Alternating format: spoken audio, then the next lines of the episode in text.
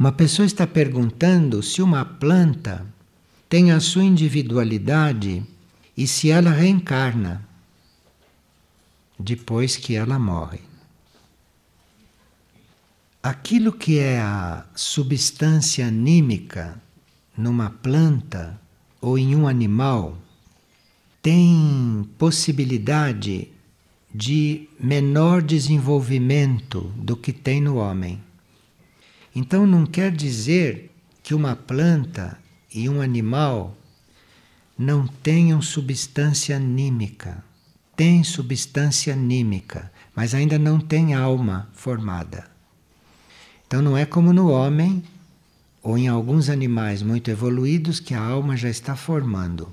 Na planta existe a substância, mas não está ainda formada. O que a planta desenvolve não é a alma. Essa substância anímica dá à planta muitos elementos que nós chamamos de vitais. Então, a vitalidade de uma planta é uma espécie de reflexo dessa substância anímica nela, mas não é alma. A planta não tem alma formada ainda. Essa substância na planta não tem ainda a possibilidade de se expressar como alma. Em alguns animais já começa a ter. Então, se você corta uma planta para você se alimentar dela, você não está traumatizando nenhuma alma. Você não está dando para a planta a impressão e a ideia de que ela está sendo assassinada, compreende? Porque ela não tem ainda esta alma expressa. Essa alma dela está como essência, está para ser formada. Essa alma se expressa como elemento vital nela e como toda a beleza que ela pode apresentar. O animal vai um pouco mais além. No animal, essa essência vai além de ser essência, já começa a se expressar, vai um pouco mais além. Essa essência, em certos animais, já começa a se organizar como núcleo então é muito diferente você cortar um vegetal para se alimentar e você matar um animal para comer. Porque no você usar um vegetal, você não está interrompendo a vida de uma alma. Você está lidando com essência, está lidando com vitalidade. E aquilo que está lá no fundo, como essência, está intocado. Agora, no animal, não. No animal, você está interrompendo a organização desta essência e você está fazendo retroceder todo o trabalho dessa essência que já estava sendo feito em certos animais. Então, no reino vegetal, nas plantas, existe este princípio, essa essência, mas não existe ainda consciência mental. No animal já começou uma consciência mental. Tanto assim que já começou uma consciência mental que quando os animais estão sendo introduzidos no matadouro, eles entram em pânico. O que quer dizer isto? é que já tem um princípio de consciência mental. Tem o instinto, tem as percepções, mas já tem um princípio de consciência mental. E certos animais têm a consciência que estão sendo assassinados. Têm a consciência de que a vida lhes está sendo cortada. A planta não tem isso. A planta não passa por essa experiência. Porque no animal a vida mental começa a se formar. Então, eles começam a ter um sentido das coisas. E se você começa a assassinar os animais em série continuamente, cada vez que aquela vida volta para o o corpo do animal e que torna a ser assassinada, isto vai formando uma vida mental, uma consciência mental bastante traumatizada. E quando chega a hora deste animal organizar sua essência, formar um núcleo, começar a formar uma alma, esta alma vem bastante formada por essas impressões. E como então que nós vamos trabalhar as plantas? Se elas não têm ainda esta consciência mental, se elas não entendem as coisas porque não têm isto organizado, como é que nós trabalhamos bem com elas? Nós vamos trabalhar bem com uma planta quando nós conseguimos ficar diante delas silenciosos. Então, se nós temos uma atitude de silêncio físico, mental, diante da planta, nós vamos estar em condições de começar a trabalhar bem com ela. E se nós, antes de mexermos com a planta, se nós realmente ficamos bem silenciosos, e observando o que se passa conosco, nós vamos ter a atitude correta para trabalhar com a planta. Mas se nós não tivermos numa atitude de silêncio e de observação com o que se passa conosco, nós não vamos estar no grau de trabalhar bem com aquela planta. Nós não trabalhamos bem com a planta quando temos teorias, quando aprendemos a trabalhar com as plantas. Isto faz parte, mas isto é o lado material da coisa.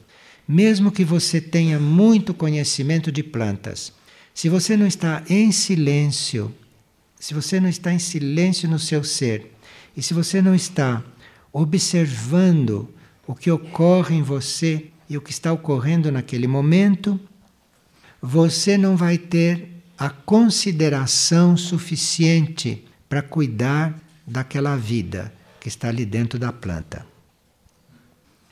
As plantas não entendem, as plantas não têm discernimento, as plantas não têm mente ainda. Mas as plantas sentem e as plantas sofrem. Sentem e sofrem sem entender, percebe? Não é como o animal que sente, sofre, entende. Entende o que você está fazendo com ele. As plantas sentem e sofrem, mas não entendem. Agora, elas ficam muito felizes, elas ficam muito bem quando recebem de nós uma onda de amor. Quando nós temos amor por elas. Então, se você trata uma planta, mas se você não faz aquilo com amor, ela sente sim, pode sofrer um pouco daquilo que você está emitindo.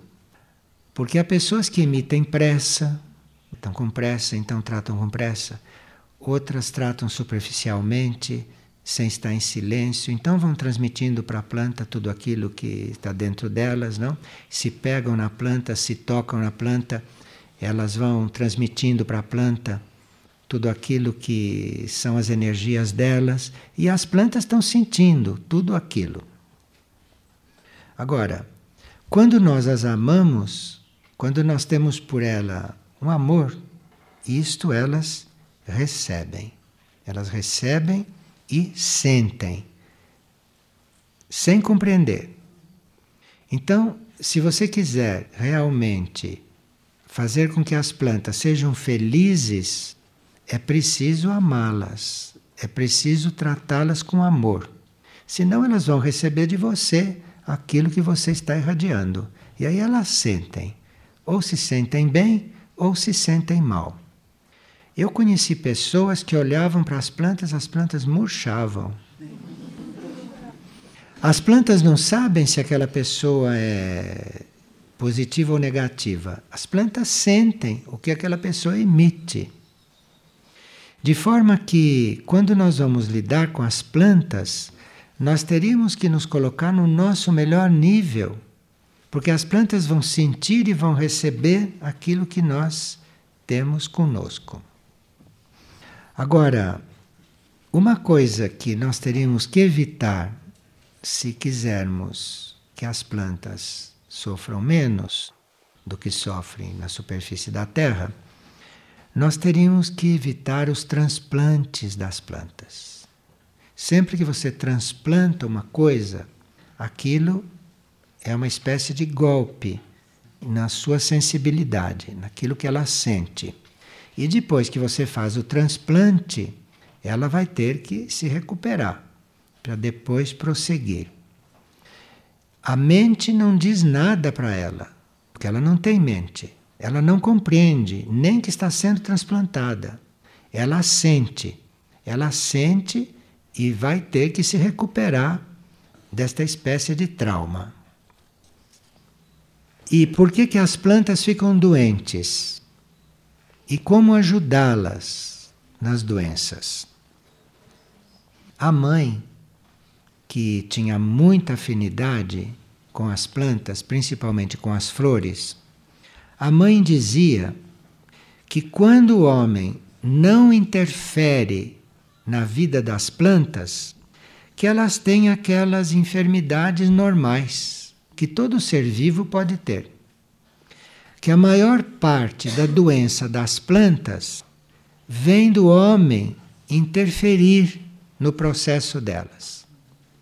De forma que tudo aquilo que é interferência no processo de uma planta, isto é responsável pela doença das plantas por todas aquelas doenças que passam do âmbito normal e natural que todo ser vivo pode ficar doente. Foi a ação do homem, desde o princípio, que perturbou muito tanto a vida das plantas quanto a vida dos animais. Porque o homem usa as plantas interferindo excessivamente na vida delas não precisava interferir tanto. E vocês veem as monstruosidades que a agricultura faz. A ação do homem é a responsável por muitas coisas que perturbam a vida das plantas e é responsável por grande parte da doença das plantas, como dos animais também. Por exemplo, Toda planta sofre quando está fechada numa casa. Este é um exemplo. Então, quando nós mantemos uma planta fechada dentro de uma casa, nós estamos com isto introduzindo no reino vegetal a possibilidade de, de doenças. E como aquela planta faz parte de uma consciência de grupo, ela não é um indivíduo, ela pertence a um grupo, ela faz parte de um grupo, de forma que uma planta dentro de casa é uma planta que você está adoecendo. No sentido de que ela podia ter uma certa trajetória, mas vai ter uma trajetória mais curta, vai ter uma trajetória deformada, porque ela está dentro de casa. Algumas vezes isto é compensado porque se nós mantemos uma planta em casa, mas se nós temos uma relação com ela, relação com ela quer dizer amá-las, tratá-las com amor, e vai formando uma tal relação que nós naturalmente nos dirigimos a elas com as palavras. Eu conheci pessoas que amavam tanto as plantas e que cuidavam tanto das plantas em casa que falavam com as plantas. E aí, nesse caso, a planta sente e a planta começa a tomar atitudes depois que você começa a conversar com ela. Agora, quando uma planta murcha, ou quando uma planta começa a se deteriorar porque terminou o ciclo dela. Então, se nós realmente as amamos, se nós realmente estamos cuidando deste reino. Então, quando elas começam a murchar, quando elas já estão murchas, nós as devolvemos à terra. Tem gente que põe planta no lixo. Quando a planta põe no lixo, põe na lata de lixo. Então, as plantas são devolvidas à terra, porque a planta que murchou, a planta que acabou, que terminou seu ciclo e que é colocada na terra, pode ser mesmo na superfície da terra. Ela vai, com isto, ajudar a terra a se enriquecer. Ela não vai ser posta fora. Ela vai deteriorar, ela vai se dissolver na própria terra. Então, ela vai, com isto, enriquecer a terra. É um bom fim para uma planta. Quando ela morreu, você colocar na terra, devolver aquilo à terra. Se você está tratando de uma planta, aquilo que cai dela, folhas, uma coisa que você corta, que você tira para ajudá-la, se você põe no próprio pé da planta, aquilo é mais harmonioso. Porque aquilo não se desprende totalmente da planta quando você corta. Quando você cortou uma coisa de uma planta porque precisou cortar, aquilo não se desprende totalmente. A vida leva um tempo para sair de lá. E se você coloca no pé da própria planta, aquilo de uma certa maneira fica em casa até se retirar completamente. É muito menos traumático. Principalmente as flores, né? As flores, quando murcham, as flores, quando terminam, perdem completamente a força e ficam desvitalizadas. Mas então, elas podem ser repostas no solo e ali vão trabalhar para que o solo se renove.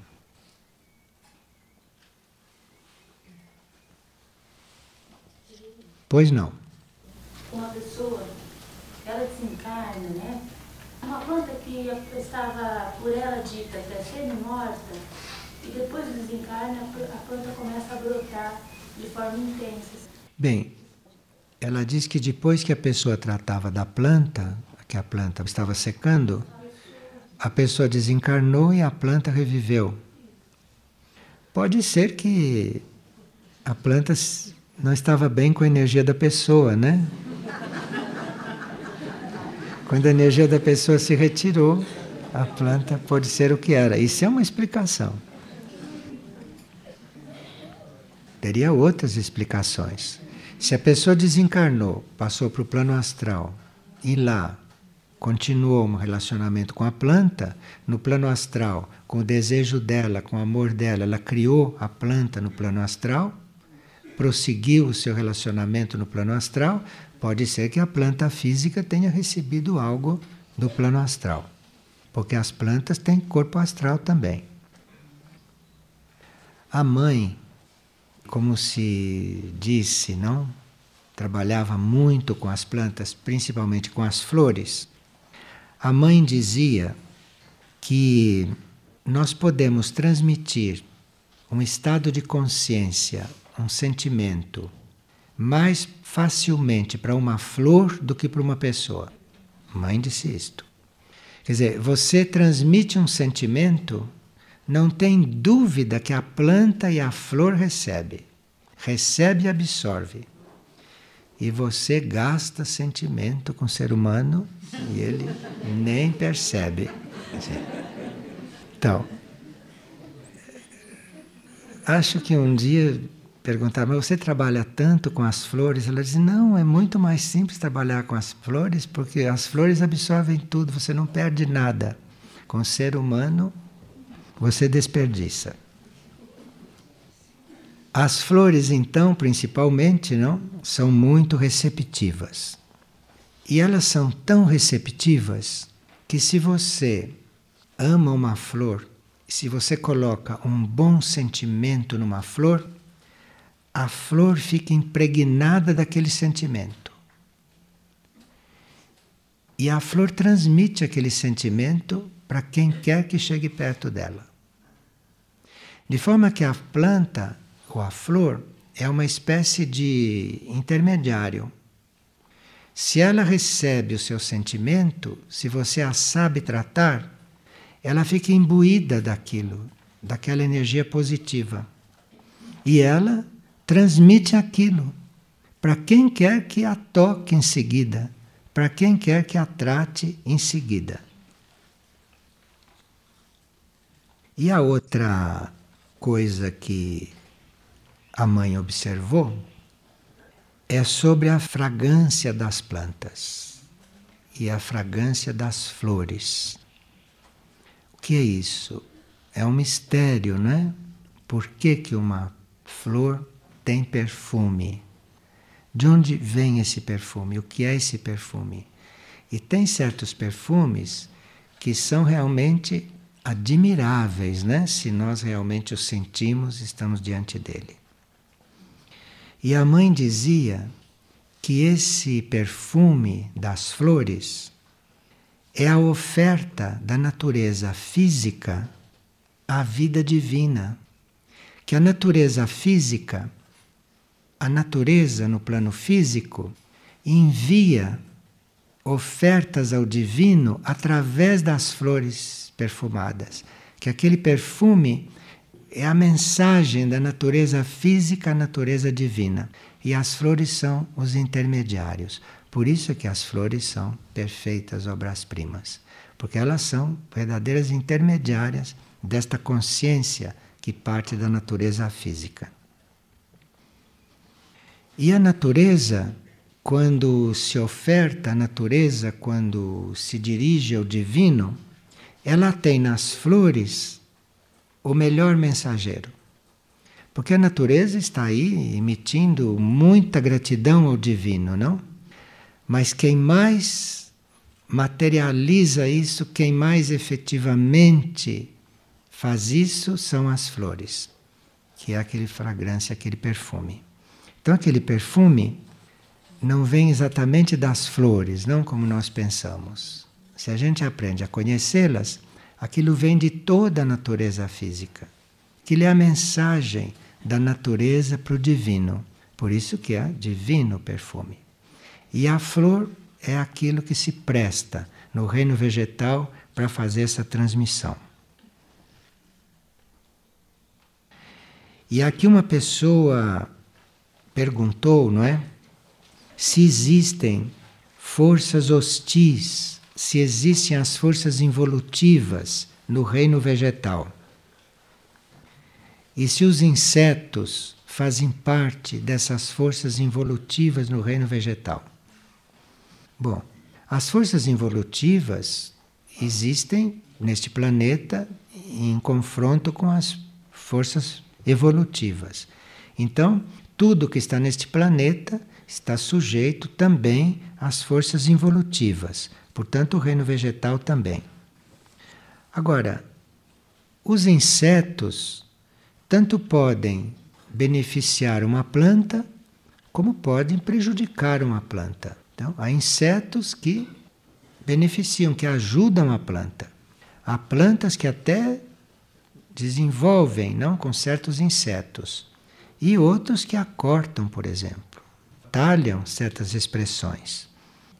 Isso é assim porque assim a natureza está organizada e certos insetos que têm de uma certa forma contato com o homem ou com o mental do homem vão sendo degenerados pelo homem.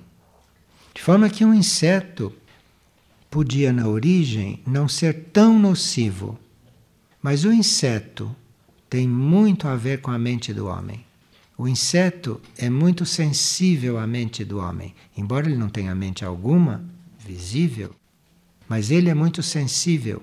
Então, os insetos são das espécies mais prejudicadas pela má qualidade da mente do homem. De forma que, eventualmente, uma formiga não seria tão destrutiva se a mente do homem fosse diferente a mente do homem sendo como é, negativa, os insetos vão se tornando mais destrutivos. Percebe? Então nós somos, até certo ponto, colaboradores da evolução ou não de um inseto. Agora, o que se sabe é que mesmo o inseto que faz um trabalho negativo sobre as plantas, ele, como inseto, não tem consciência de que está fazendo um trabalho negativo. Ele ainda não tem essa consciência. De forma que ninguém poderia repreender uma formiga por cortar uma planta, porque ela não tem a compreensão do que ela está fazendo. Ela corta porque ela vai fazer alguma coisa com aquilo, mas ela não tem o sentido de fazer mal à planta. Isto é que a gente teria que limpar com respeito aos insetos. Mesmo o inseto que transmite doença, ele não tem consciência de que está fazendo mal. Ele não tem consciência de que está transmitindo doença. Enfim, o inseto não é responsável como nós somos pelas coisas que fazemos. Os insetos estão em certos papéis, estão em certas funções, mais ou menos naturais neles, mais ou menos estimuladas pelo homem, mas eles não têm consciência do que estão fazendo. Eles não têm consciência da obra negativa. Nenhuma formiga corta uma planta por mal. Corta uma planta para fazer mal à planta. Não, isso não existe na formiga. Então, isso nós teríamos que ter presente para mudarmos um pouco o nosso pensamento com relação a certos insetos. E pelo menos no pensamento, não, não culpá-los de nada, não sobrecarregá-los com uma coisa pela qual eles não são responsáveis.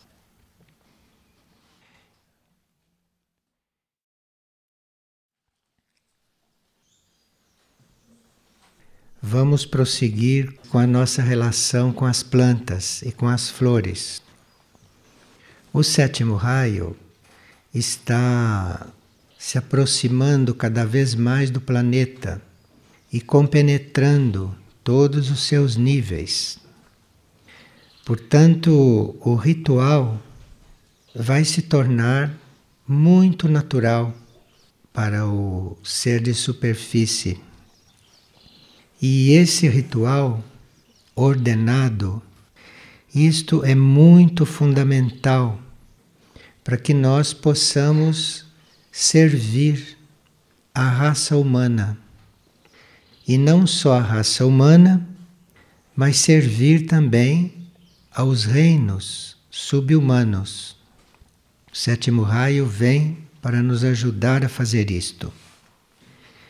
Se nós descobrimos este ritual, se nós conseguirmos captar este ritual e vivê-lo então nós vamos conseguir também captar as melhores forças do planeta que estão conduzindo elas também à formação das novas raças, das raças futuras. E esses contatos são muito importantes porque somos nós os seres humanos, aqueles que devem transmitir para os reinos da natureza todo este ritual, toda esta ordem. Eles já têm a sua ordem. Vocês sabem, cada reino da natureza está sob um raio. Mas o ser humano é o principal condutor deste ritual para os reinos da natureza. E isto vai produzir um efeito muito benéfico em todos os reinos da natureza. Esta natureza que nós conhecemos, ela também se aperfeiçoa, ela também evolui. Embora a natureza seja bela e perfeita como é, ela também evolui. Assim como nós temos níveis supra-humanos, a natureza também tem níveis de supranatureza. De forma que isto é uma evolução, isto é uma elevação em conjunto que está acontecendo no planeta. Não só do ser humano, que deve se tornar supra-humano, isto é, deve ficar consciente da sua mônada do regente, como a natureza deve encontrar os seus contatos com a supranatureza e aí ser mais perfeita do que é. O reino humano pode, inclusive, atrair energias de todos os outros reinos, mesmo dos reinos da natureza abaixo dele, e mesmo dos subníveis desses reinos. O reino humano tem condições de atrair isto e de redistribuir com este toque ritualista não deste raio, deste sétimo raio. Portanto, o ser humano está predestinado a curar, a transmitir energias de cura. E esse sétimo raio, esse ritual, vai ajudar a união entre os corpos e a alma.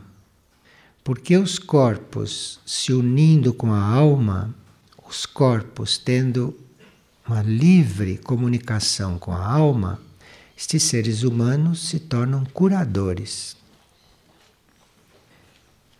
O resultado disto vai ser uma nova relação do ser humano e, portanto, da humanidade com a luz universal e com a água. Então vocês percebem onde está a solução disto que nós chamamos de energia que traz iluminação, disto que nós chamamos de água física, que está em crise no planeta. E não há nenhum meio conhecido para você resolver o problema da água atualmente, da contaminação da água, das águas que estão mudando de lugar e, portanto, as fontes secam. Não há nenhum meio conhecido do ser humano para resolver isto. Como não há nenhum meio conhecido e limpo do ser humano para resolver o problema da energia que nós necessitamos. Tanto assim que estão entrando pela energia nuclear e vocês estão vendo o perigo que estamos todos correndo. De forma que esse relacionamento com a água e esse relacionamento com a luz depende desta união, depende desse nosso alinhamento. E o sétimo raio é o raio que está na base de todo este processo. Diante das plantas e diante das flores, nós teríamos que manter um certo silêncio no nosso ser.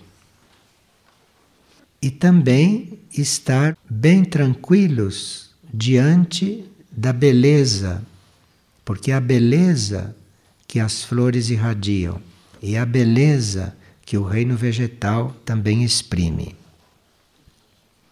A beleza nas plantas não é uma manifestação da planta em si. A beleza disto é emitido pela espécie. Então, se vocês têm uma samambaia e acham a samambaia bela, aquela beleza vem de toda a espécie daquela planta manifestada ali. Então, a beleza que você vê numa samambaia por trás desta beleza, por trás dessa samambaia, está uma beleza muito maior, muito mais perfeita. Está a supranatureza. E isso tudo contém aquilo que a gente chama de energia psíquica. Energia psíquica que é a base da energia anímica. Então, essas plantas, essas flores, não tem alma ainda formada, mas tem energia psíquica de uma certa forma manifestada aí. Isto que no homem se concentrou, formou um núcleo, formou uma alma, formou um núcleo interno. Isto ainda não é núcleo interno nas plantas, mas elas têm a base para formar isto. Então, esta parte psíquica, esta parte essencial, nesta parte interna, é aí que está a beleza da planta, a beleza da flor. Aí é que está o princípio da sua cor. Aí é que está o princípio do seu perfume, do seu aroma. É nessa parte interna. Então, à medida que nós buscamos a nossa parte interna, nós vamos fazendo uma ponte com tudo isto. Não é externamente, é internamente, porque nós vamos fazendo uma ponte com tudo aquilo que está manifestando esta harmonia, esta beleza. Claro que as plantas e as flores, não tendo mente, elas têm condições de expressar tudo isso muito mais livremente do que nós. Porque nós temos uma mente. Esta mente tem um livre-arbítrio. Este livre-arbítrio pode ir na direção que ele quiser, inclusive na direção oposta em que tudo isto está andando. Então, nós que temos livre-arbítrio, que temos mente e que, portanto, estamos condicionados por certas forças que podem nos desviar destas coisas. E por isso, a natureza ou a supranatureza ou os nossos níveis superiores nos colocam diante das plantas, diante das flores, porque elas, de uma forma muito pura, manifestam coisas que nós estamos arriscados a nos desviar delas, como da beleza, como da harmonia. Então, quando a mãe observava muito estas coisas, porque a mãe tinha que acalmar, não é um grande número de pessoas. A mãe tinha um acha em volta dela para elevar para reorganizar internamente. Então ela estudava muito estas coisas, porque é uma forma de se passar para o ser humano algo que ele compreenda, que não fica muito abstrato. Então, se a gente fala de supranatureza, fala de nível monádico, de nível de regente, não, isto tudo fica um pouco vago, Fica claro, se entende, mas fica vago. Não há contato com isto, contato que a gente possa perceber. Então, ela ficava observando principalmente as flores, porque as flores, muito naturalmente, muito simplesmente, as flores completamente livres expressam bem claramente aquilo que para nós é abstrato, aquilo que para nós não é visível em um ser humano, porque isso está muito embutido nele, a harmonia, a beleza, está muito embutido nele, está lá dentro. Então ele não exprime isto naturalmente. E as flores exprimem. Por isso é que ela chamava muito atenção sobre as flores. E ela então dizia: se vocês olharem uma rosa ao amanhecer, naturalmente ela estava se referindo à rosa que está na roseira, né? Não aquela que foi cortada e que está na geladeira, que passou pela geladeira da e depois veio parar em casa num buquê amarrado com plástico. Então, ela dizia: se nós observamos uma rosa pela manhã, tocada pelo sol, tocada pelo raio do sol, nós vamos ter diante de nós uma cena de doação. A rosa tocada pelo sol, ela fica de uma tal maneira que é o próprio símbolo da doação. E nessa linha, ela diz que as flores estão abertas, as flores estão doadas a tudo o que as rodeia, não só o sol. Se você observa uma flor, você a vê aberta à natureza, você a vê aberta à luz, aos raios do sol, ao vento. E por ela estar aberta a tudo isto, por ela estar naturalmente recebendo tudo isto, ela irradia alegria e beleza. Tudo que está em volta, tudo que está em torno.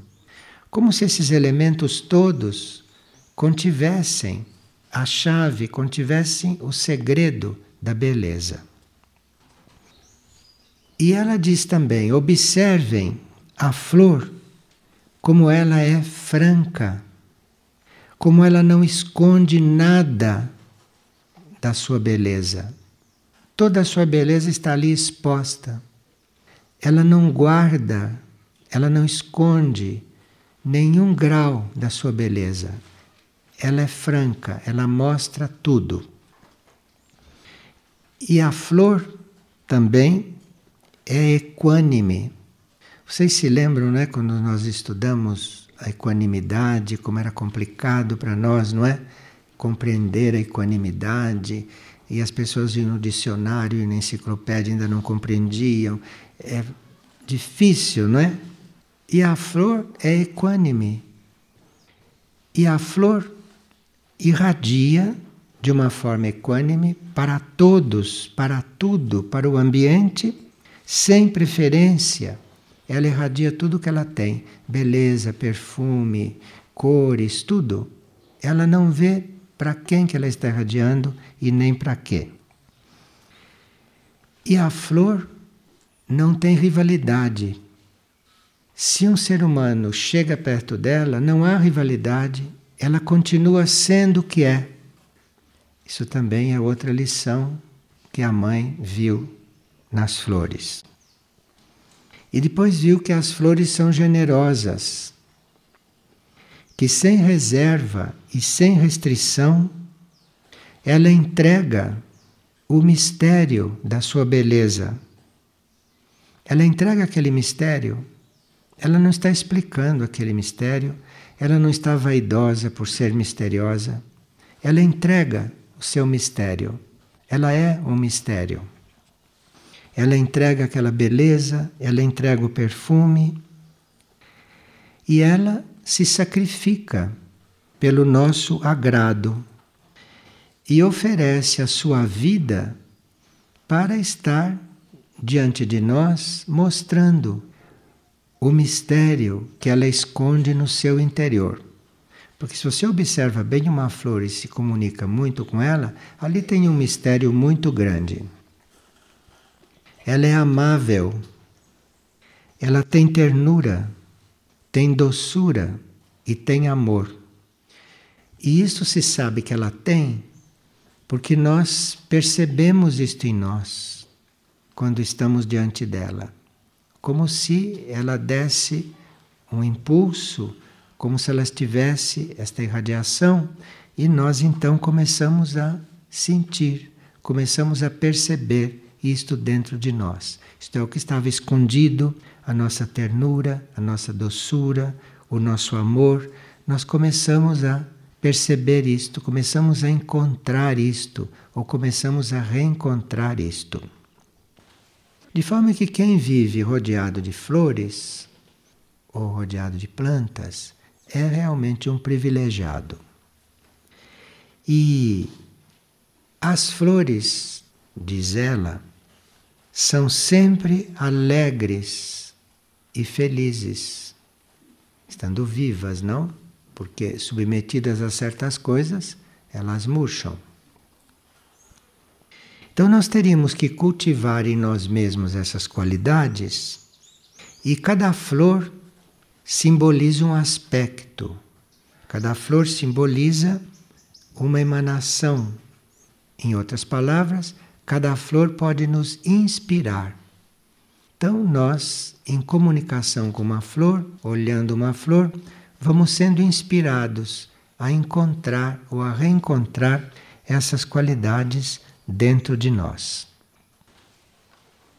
E quando nós começarmos a ritualmente, não, com o sétimo raio presente, nos comunicar com estas coisas, haverá realmente um grande progresso na Terra.